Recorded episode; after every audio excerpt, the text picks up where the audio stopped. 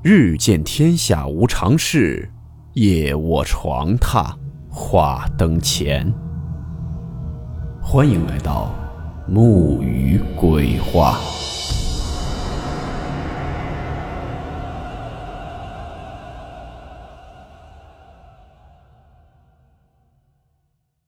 大家好，我是木鱼。今天这个故事。是出自天涯一位叫做“仙楼鬼影楼主”的分享。故事名称：怪钟。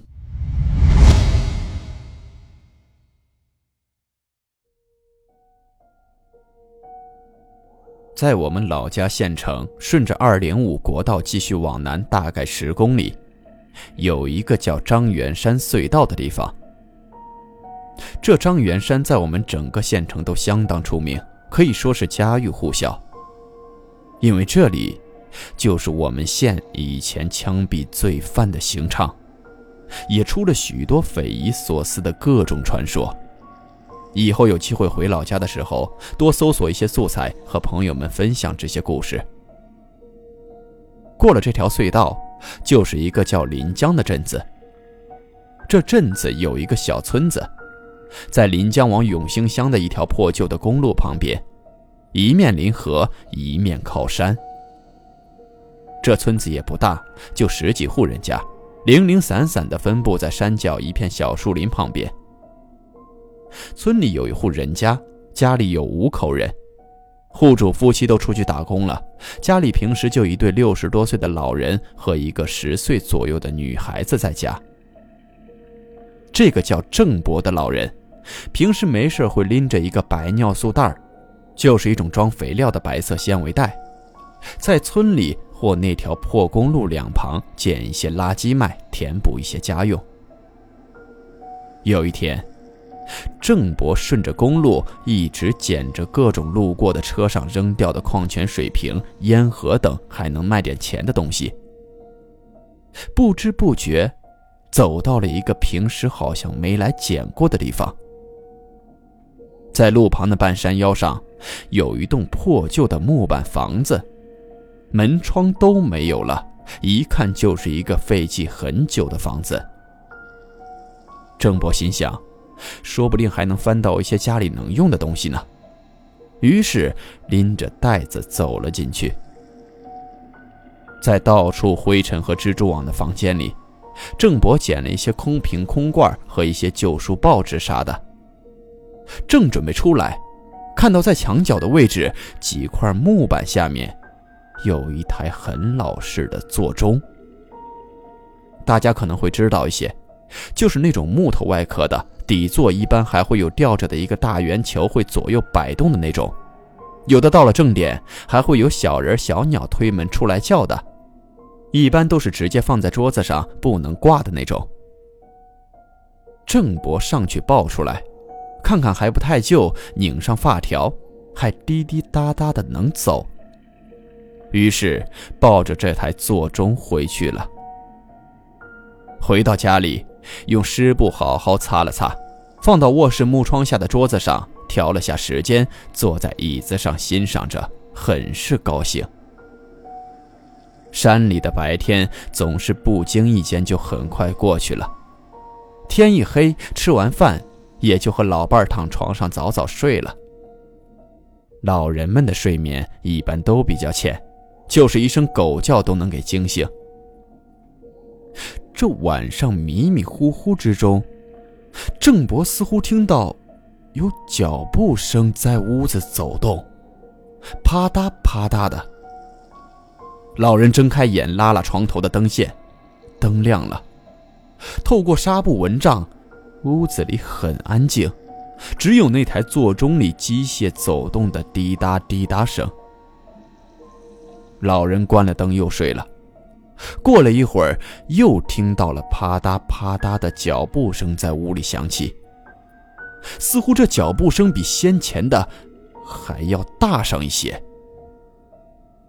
这下郑伯睡不着了，拉亮灯，起床，穿上鞋子，在屋子里好好检查了一遍。门窗都是关好的，没有人进来。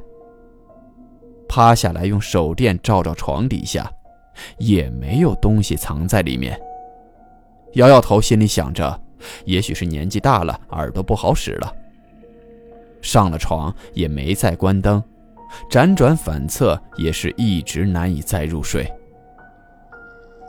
也不知道又过了多久，老人又被这啪嗒啪嗒的响声给惊醒了。老人转过身，没有起来，只是睁开眼睛看着蚊帐外。那啪嗒啪嗒诡异的脚步声，似乎越来越靠近老人的床前。忽然，脚步声没有了，屋子里又是一片安静。只有那台座钟的滴答滴答声。老人正想起来到隔壁房间去叫陪孙女睡觉的老伴儿，这时候那蚊帐似乎在被一个看不到的两只手向两边掀开，然后又慢慢放了下来，然后又慢慢掀开，又缓缓放了下来，反复了两次。就好像有人掀开蚊帐想看看他，没看清楚，又掀开蚊帐再看了一次一样。老人不敢动了，也许他是想看看还会再发生什么。也真是有。这时候，那啪嗒啪嗒的声音再次响起，但脚步声似乎在往那台座钟的方向走去。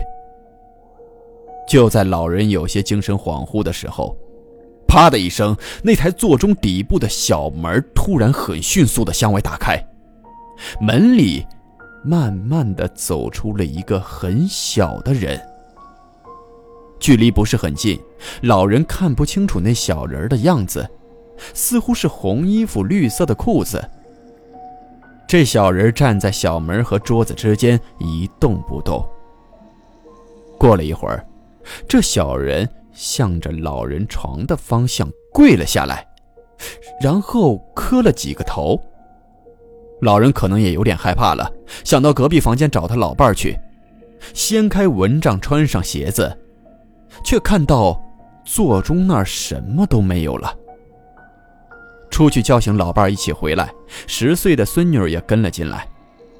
老人和老伴儿一起把那座钟仔仔细细、里里外外都检查了几遍，里面除了一堆机械，啥都没有。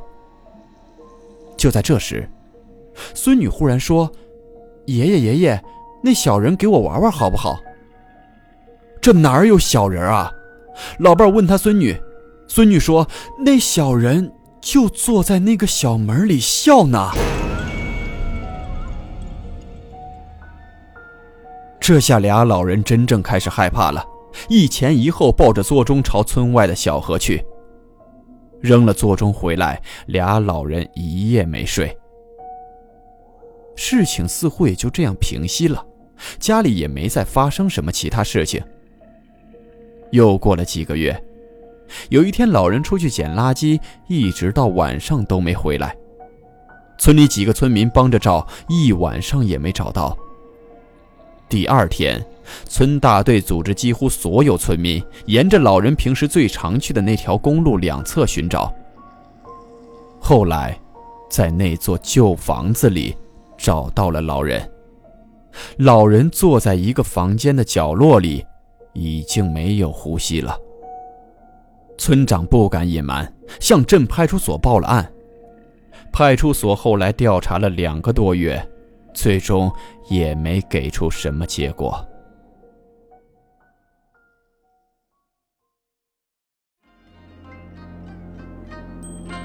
好了，我们今天的故事到此结束，祝你好梦，我们明晚见。